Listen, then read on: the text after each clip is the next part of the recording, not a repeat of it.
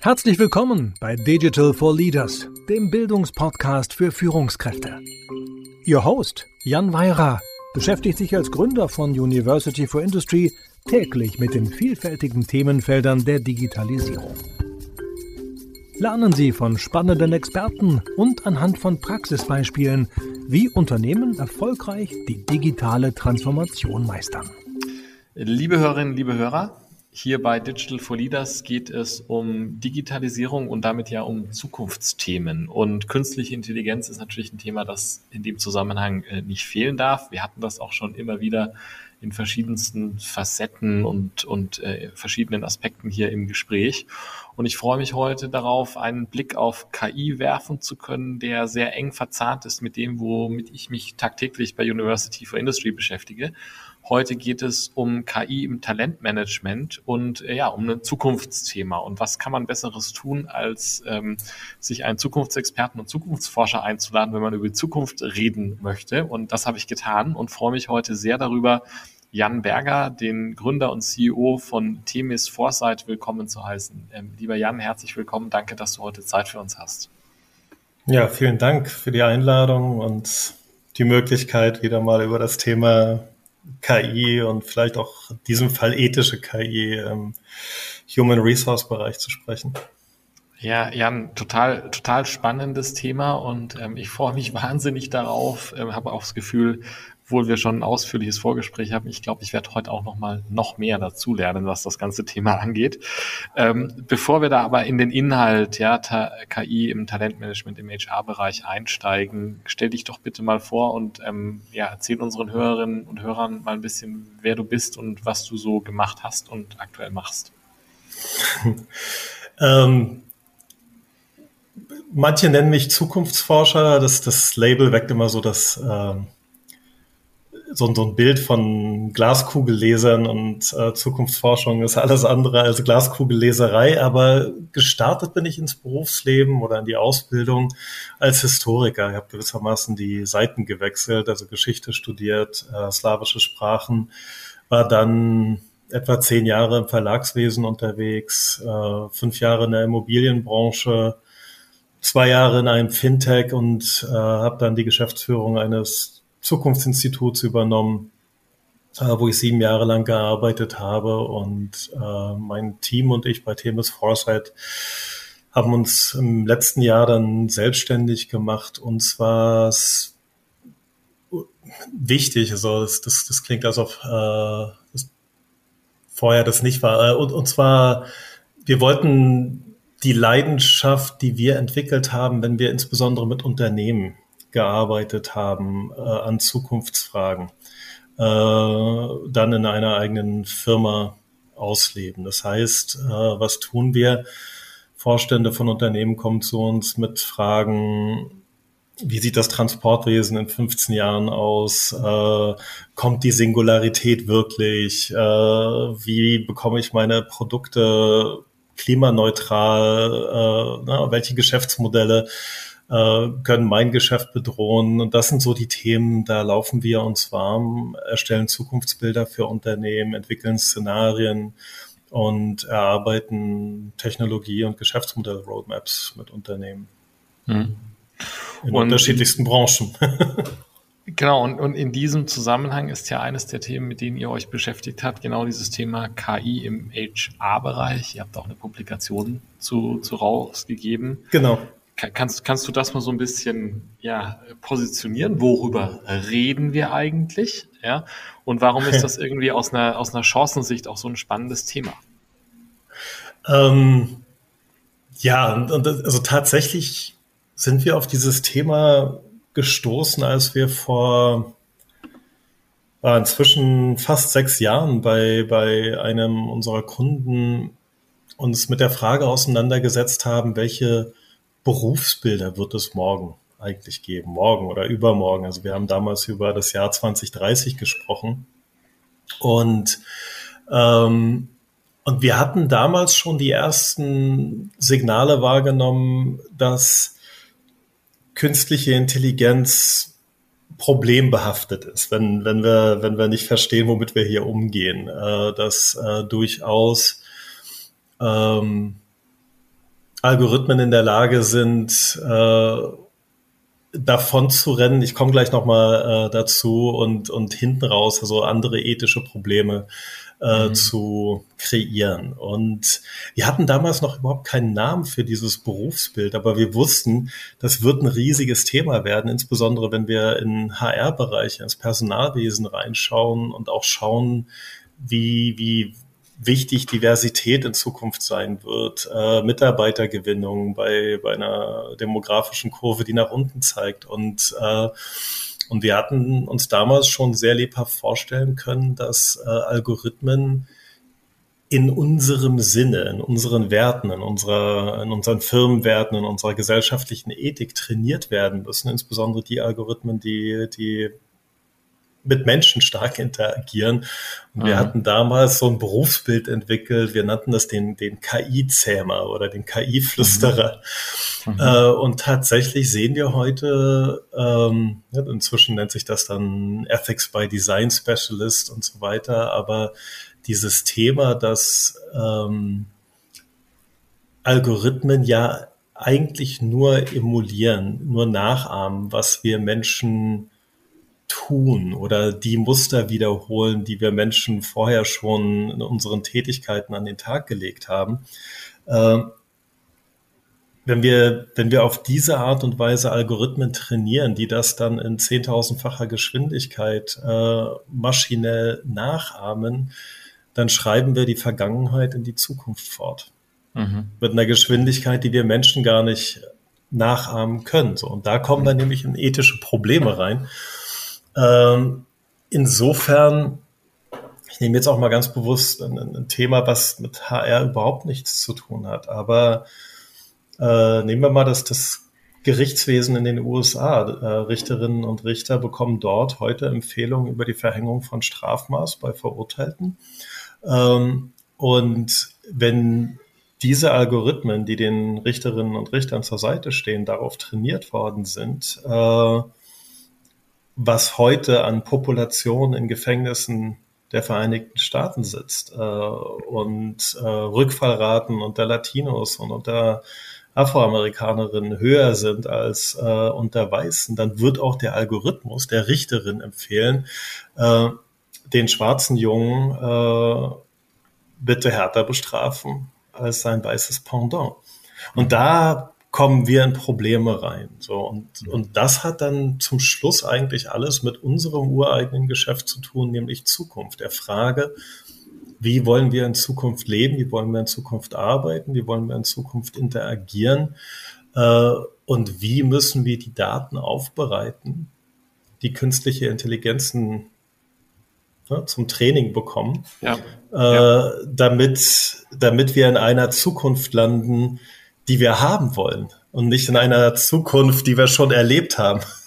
Ja. Ich, ich würde jetzt gleich gerne ähm, noch ein bisschen tiefer in diese Herausforderung reingehen, be bevor wir das machen. Ja, vielleicht ähm, noch so ein bisschen, wenn ich an unsere Hörerinnen und Hörer denke, da kommt jetzt ja, jeder gerne. aus dem Bereich des Talentmanagement und jeder aus dem Bereich des HR. Ja. Ähm, ja. Kann, kannst du da noch so ein paar ganz praktische Beispiele geben, wo ja, äh, computerbasierte Systeme und damit KI am Ende des Tages dort eine Rolle spielen und was so Entscheidungen sind, wo dann diese Herausforderungen, über die wir gleich reden, und dann auch diese Ethik zuschlagen muss. Ähm, also mir fällt es jetzt gerade schwer, mir vorzustellen, was äh, in Zukunft nicht computerisiert wird. Ne? Das fängt ja schon an mit, das fängt ja schon an mit, äh, mit, mit, der, mit, der, mit dem Schreiben von, von Messages auf dem, auf dem Handy, mhm. äh, wo eine mhm. Autokorrektur äh, häufig sehr ärgerlich, also einfach Wortvorschläge ja. macht. Ja. Ähm, aber denkt mir ein bisschen in die Zukunft. Jedes Fahrassistenzsystem, ich rede ja noch nicht mal über vollautomatisiertes Fahren, aber jedes mhm. Fahrassistenzsystem Assistenzsystem basiert in irgendeiner Form auf Algorithmen. Ähm, mhm. Kommunikation basiert auf Algorithmen. Also ich glaube, mhm. zwischen, zwischen uns beiden äh, laufen derzeit äh, also mindestens vier oder fünf Algorithmen, die die Sprachqualität steuern äh, mhm. und, und, Fehler ausgleichen.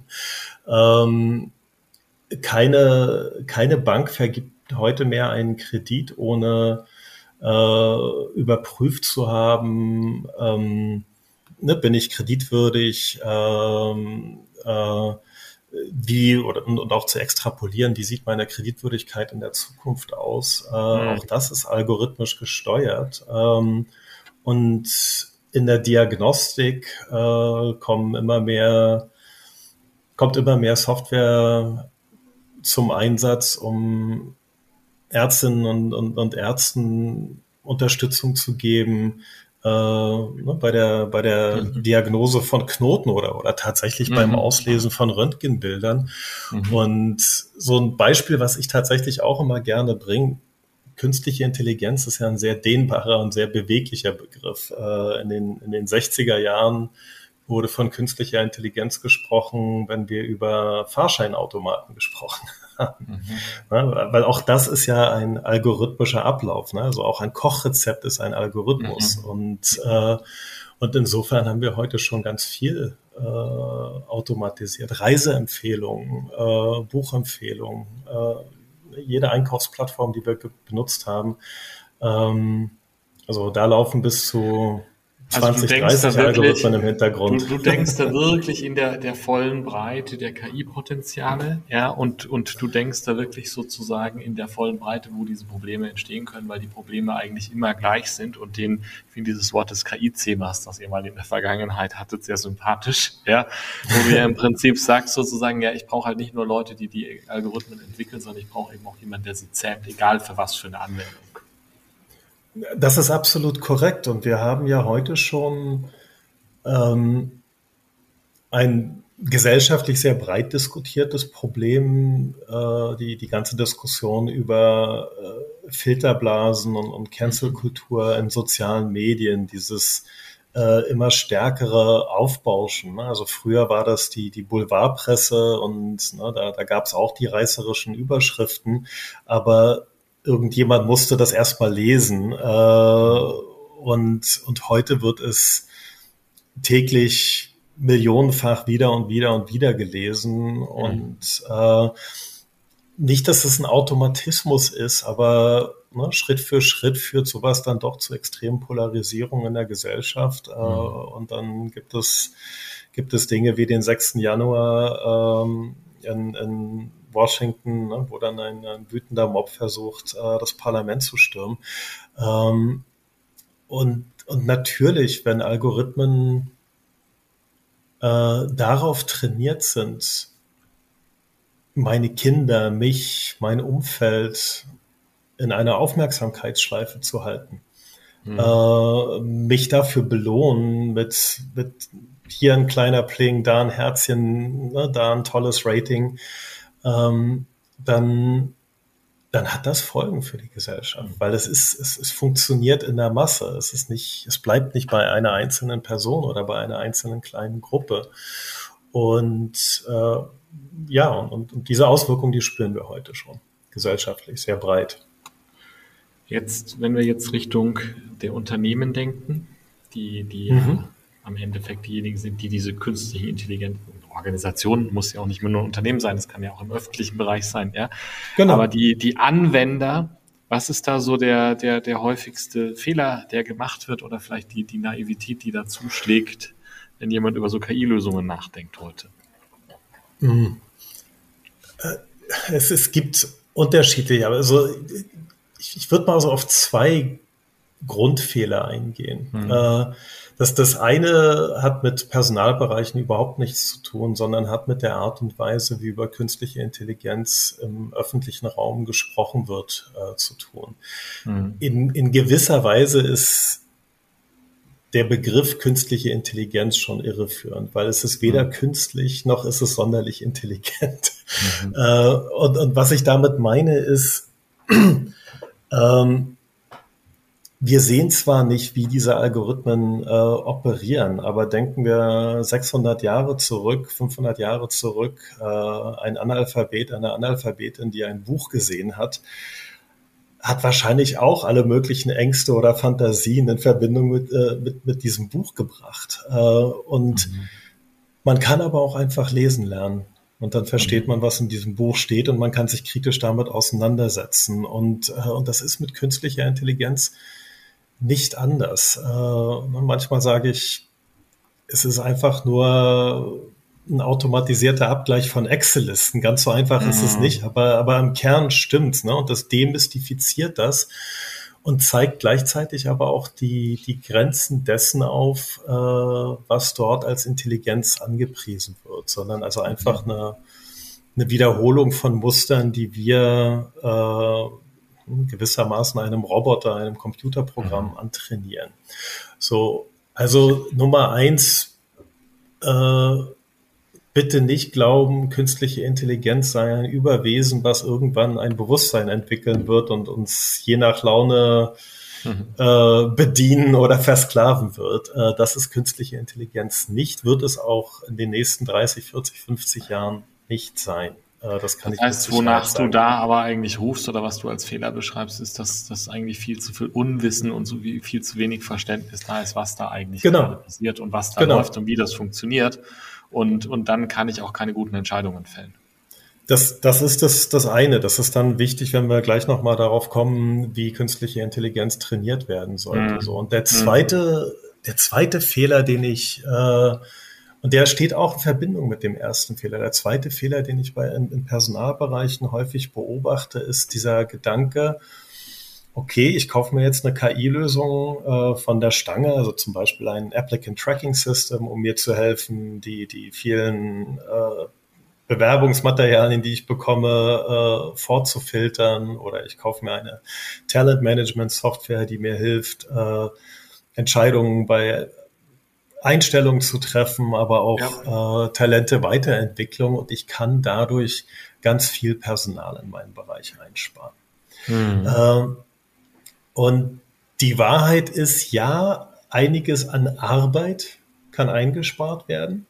Mhm. Äh, aber Personal kann nicht wirklich eingespart werden, weil mit der Anschaffung solcher Systeme entstehen hinten raus durchaus andere Probleme äh, und, und, vor allem Ne, wer, wer glaubt, er könnte eine KI einkaufen, um genau das zu tun, was er oder sie die letzten zehn Jahre getan hat, als Personalleiterin und Personalleiter, äh, der hat nicht verstanden, dass das Zusammenspiel von Mensch und Maschine und, und Algorithmen ähm, ganz andere Arbeitsweisen auf den Plan ruft. Äh, und jetzt mhm. gilt es, ne, Prozesse neu zu definieren und tatsächlich das Zusammenspiel von Menschen, Robotern und, äh, und Algorithmen zu koordinieren. Äh, und, und das, das übersehen viele, wenn sie sich dafür entscheiden, ich, ich kaufe jetzt mal eine KI ein, die macht das dann für mich.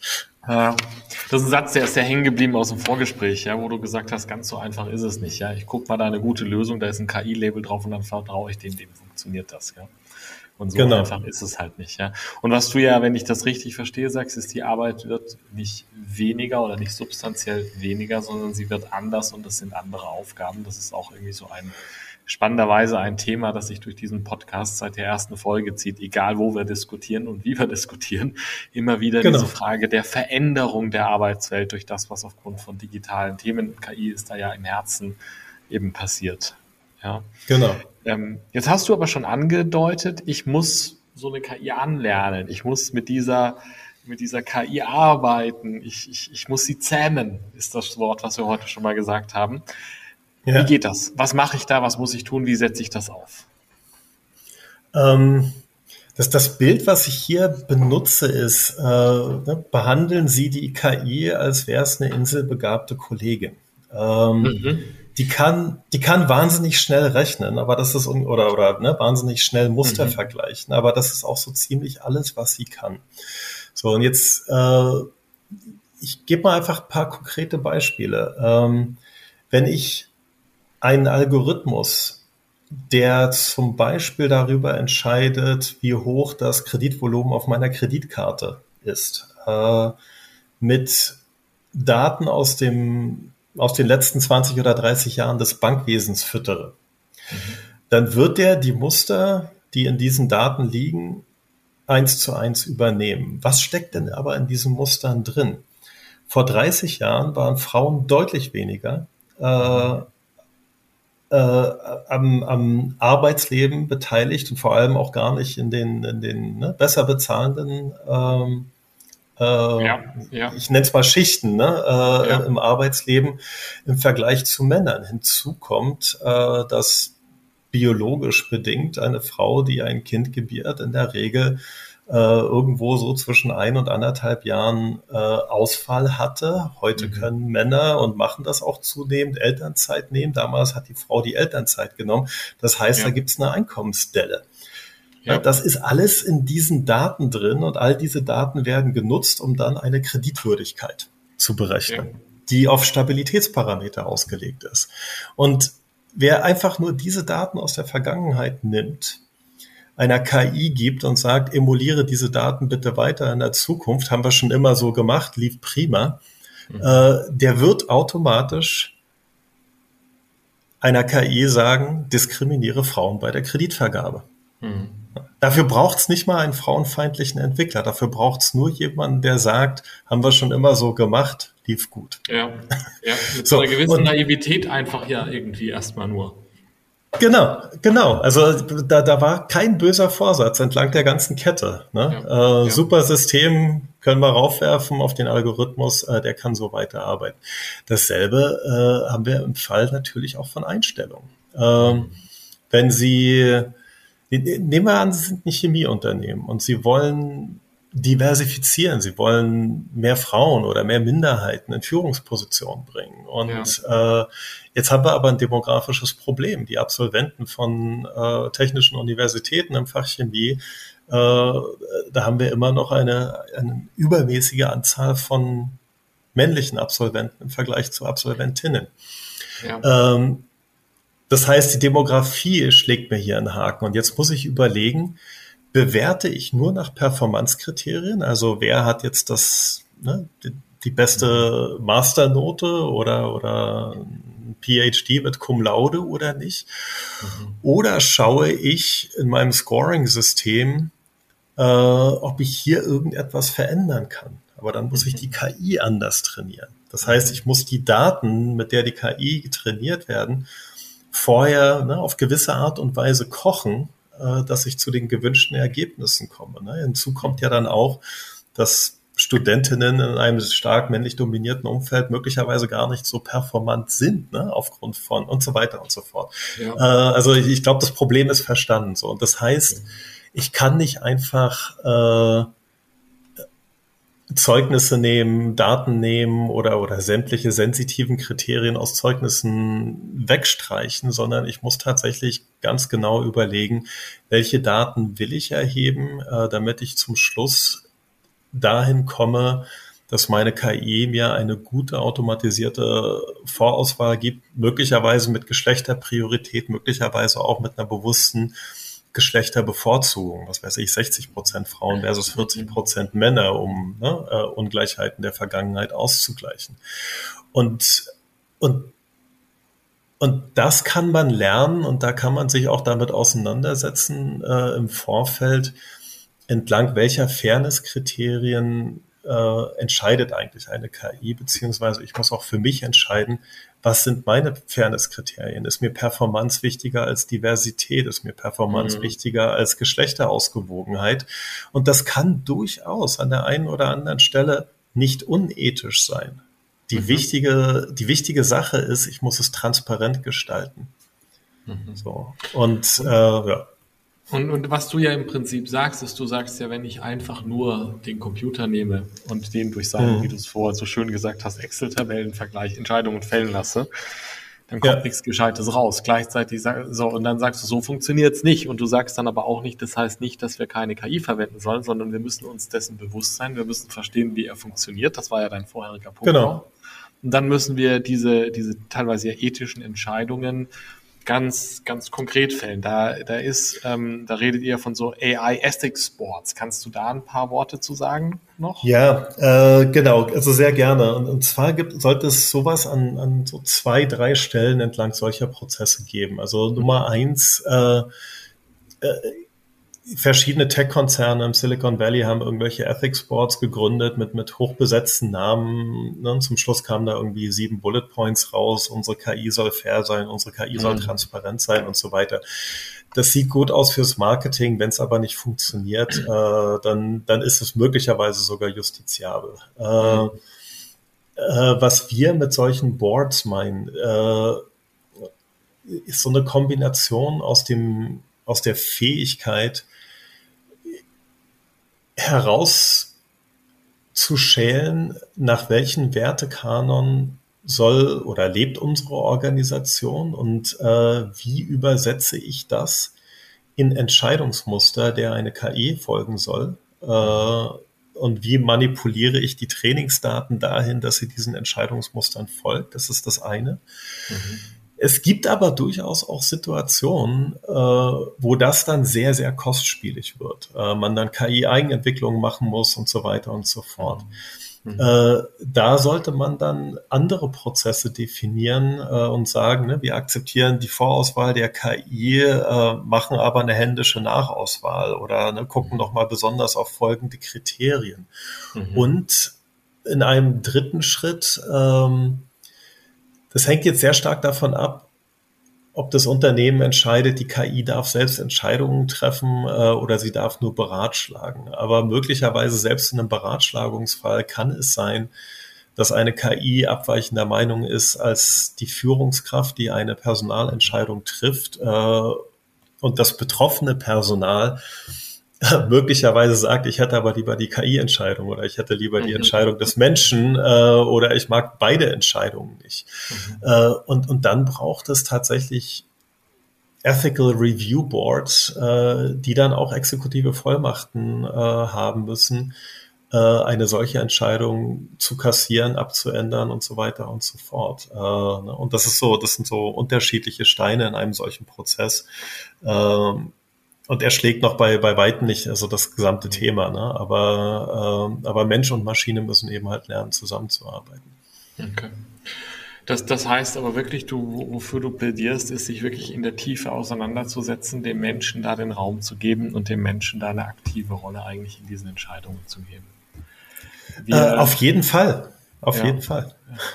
Wir könnten da, glaube ich, noch eine Stunde weiter. wir, wir, haben das Problem, dass wir von der Zeit her so langsam zum Ende kommen. Eine ja. Sache würde ich dich noch bitten, ganz kurz anzureißen und das ist das äh, EU-AI-Gesetz oder das, ich glaube, Gesetz für genau. künstliche oder über künstliche Intelligenz in Deutschland. Genau. Kannst du da, weil das ja auch eine Rolle in all dem spielt und ich glaube, all dem, worüber du geredet hast, auch eine Wichtigkeit gibt, wenn ich es richtig verstanden habe. Kannst du uns dazu noch zwei, drei Worte schnell sagen? Na klar. Ähm, Seit letztem Jahr liegt ein Gesetzentwurf äh, von der Europäischen Kommission im Europäischen Parlament und im Europäischen Rat. Und dieser Gesetzentwurf eines äh, Artificial Intelligence Acts oder Gesetzes über künstliche Intelligenz schreibt vor, dass sämtliche ähm, Algorithmen oder künstliche Intelligenzen, die mit Menschen direkt interagieren, mhm. ähm, und Entscheidungen treffen oder Entscheidungen beeinflussen. Bei Einstellung und Auswahl natürlicher Personen, bei Beförderung und Kündigung von Arbeitsverhältnissen, dass das Hochrisikosysteme sind. Also ihr Applicant Tracking die System. KI in, der H, in den, in den HR-Prozessen genau. ja, von sozusagen Bewerber Richtig. heranführen, auswählen und dann Leute ja. reskillen bis hin genau. zu Leute wieder feuern. Sozusagen der gesamte Lebenszyklus sozusagen. Wenn der, der gesamte Leben, Lebenszyklus mhm. wird eingestuft als ein Hochrisikosystem. Das mhm. heißt nicht, dass er abgeschaltet werden muss, aber das heißt, äh, Unternehmen müssen sich hier ganz transparent machen. Äh, inwieweit Fairness äh, und, und Nachvollziehbarkeit Kriterien der Funktionsweise ihrer KI äh, mhm. sind.